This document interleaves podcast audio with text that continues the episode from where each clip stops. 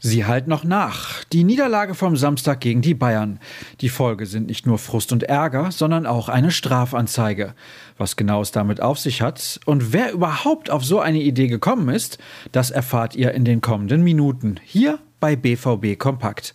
Ich heiße Sascha Staat und freue mich, dass ihr dabei seid. Auch wenn eure Laune wahrscheinlich nicht die allerbeste ist womit die sich dann wohl kaum von der Laune der Spieler unterscheidet. Bereits direkt nach der Partie hatten Marco Reus, Emre Can und Jude Bellingham ihren Unmut geäußert. Gerade der junge Engländer hielt mit seiner Meinung nicht hinter dem Berg. Was man denn erwartet habe, wenn der Kick von einem Schiedsrichter geleitet wird, der bereits in eine Manipulation verwickelt gewesen sei, hatte er gefragt. Diese Aussage stand im Mittelpunkt quasi sämtlicher Nachberichterstattung. Hans-Joachim Watzke sprang ihm jedenfalls zur Seite. Sein Satz ist nicht falsch, auch wenn er ihn nicht sagen muss. Aber das ist dann auch der Emotionalität geschuldet, die man einem 18-Jährigen zugestehen muss, meinte er und ergänzte, Jude hat niemanden beleidigt, sondern ein Faktum geschildert. Ich kann mir nicht vorstellen, dass ihm daraus irgendwelche Nachteile entstehen.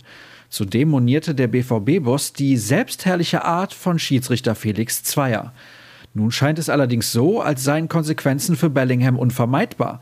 Der Deutsche Fußballbund hat angekündigt zu ermitteln, eine saftige Geldstrafe könnte die Folge sein. In diesem Zusammenhang droht auch dem ehemaligen Schiedsrichter Manuel Gräfe Ungemach. Der hatte sich im Sportstudio gewohnt kritisch gegenüber seines ehemaligen Kollegen geäußert.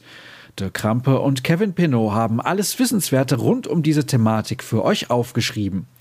Was ein wenig im Trubel um die ganzen Diskussionen unterging, war die verletzungsbedingte Auswechslung des bis dato bärenstarken Julian Brandt. Er war in einem Luftzweikampf mit Dayot Upamecano zusammengerasselt und musste mit der Trage vom Platz. Am Sonntag gab Sebastian Kehl dann Entwarnung. Er hat eine Gehirnerschütterung erlitten, sonst ist aber alles in Ordnung und es geht ihm nach einer Nacht im Krankenhaus schon wieder deutlich besser. Klar ist aber, dass der Mittelfeldakteur für die Partie am Dienstag gegen Besiktas in der Champions League definitiv nicht zur Verfügung stehen wird. Wie es anschließend mit ihm weitergeht, werden Belastungstests im Training zeigen. Was bleibt am Ende also nach der Partie gegen die Bayern mal abgesehen von der hitzigen Diskussion? Vier Punkte Rückstand auf den Rekordmeister, Bayer Leverkusen im Nacken, aber auch die Gewissheit, über alle Qualitäten zu verfügen, um mit der besten Mannschaft Deutschlands mithalten zu können. Mehr steht im Kommentar von Kevin Pinnow. Was könnt ihr im Laufe des heutigen Tages erwarten? Schon wieder jede Menge, da morgen wieder gekickt wird. Daher hat der Verein um 12 Uhr zur Pressekonferenz geladen. Und weil es in der Königsklasse Pflicht ist, müssen die ersten 15 Minuten des Abschlusstrainings öffentlich absolviert werden. Das sollte um kurz vor 17 Uhr der Fall sein.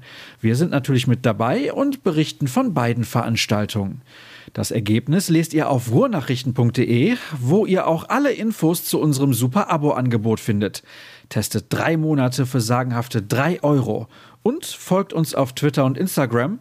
Der Handle lautet rnbvb, meiner nach wie vor Start. Das war's für den Moment. Kommt gut in die neue Woche. Tschüss zusammen.